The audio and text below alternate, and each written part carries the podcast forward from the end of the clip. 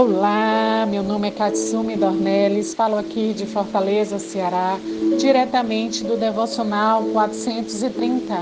E hoje o nosso estudo é sobre Marcos capítulo 3, que tem como título Fazendo Bem no Sábado.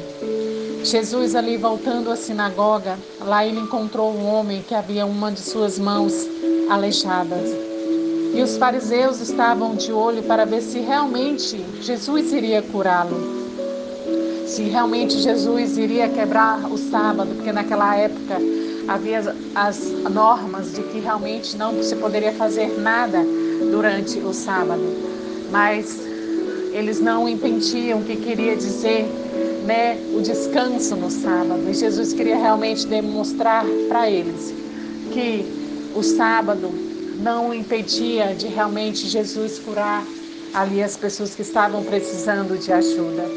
E foi o que ele fez. Ele simplesmente chegou ali diante daquele homem, pediu para que ele estendesse a mão. E o homem, com tanto desejo de ser curado, por acreditar que Jesus pudesse curá-lo, Deus, Jesus disse: Homem, estenda a sua mão. E ele estendeu, e Jesus o curou.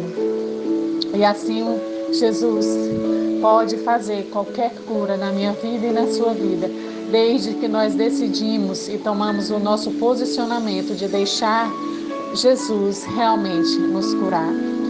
Logo após, fala sobre os doze apóstolos. Né? Jesus, quando, junto com seus discípulos, partiu para o mar, ali muitas pessoas, uma grande multidão, começou a seguir a Jesus. E, ele, e essas pessoas queriam chegar perto de Jesus.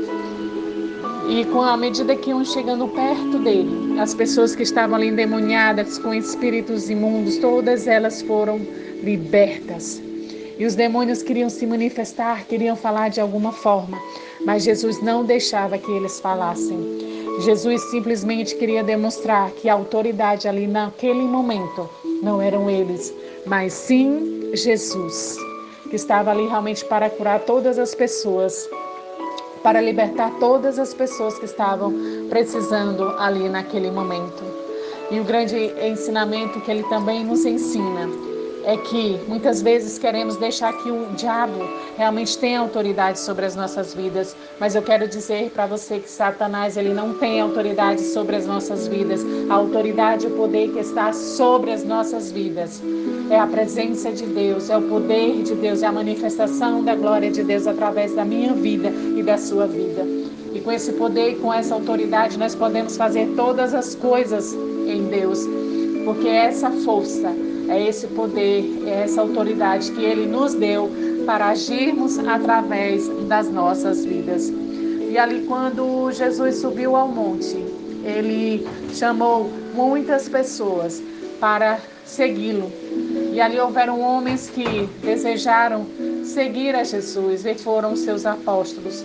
E ali Jesus começou a falar cada um dos nomes deles porque Jesus conhecia o coração deles, sabia que os corações deles, a motivação do coração de cada um deles estavam dispostos a seguir a Jesus. E que privilégio poder andar com Jesus, poder seguir obedecendo às instruções que Jesus dava, os ensinamentos que ele estava dando para aqueles homens que tanto ele amava. Isso é um privilégio. Assim Deus chama a mim e a você para seguirmos a Jesus, para obedecermos as suas instruções. E após Jesus ali, né, diante de uma grande multidão, né, é, por ele estar fazendo várias curas, vários milagres. Muitos achavam que ele estava fazendo magia negra, mas pelo contrário, ele estava curando.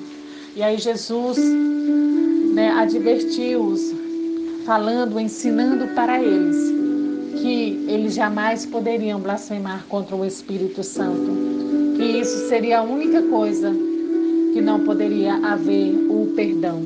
Então nós como como cristãos precisamos ter o cuidado de não blasfemar contra o Espírito Santo de Deus. Ele no finalzinho do capítulo 3 fala a respeito de quando Jesus estava pregando ali. A mãe e os irmãos foram atrás dele, ao encontro dele. E Jesus estava ali pregando com muitas pessoas ao seu redor. E as pessoas começaram a dizer que a mãe dele e os irmãos dele estavam à procura dele, queriam falar com ele. E ele começou a questionar, né?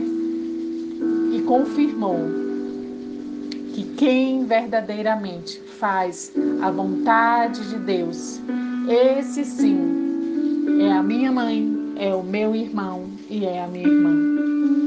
E aí eu pergunto para você: você verdadeiramente está fazendo a vontade de Deus?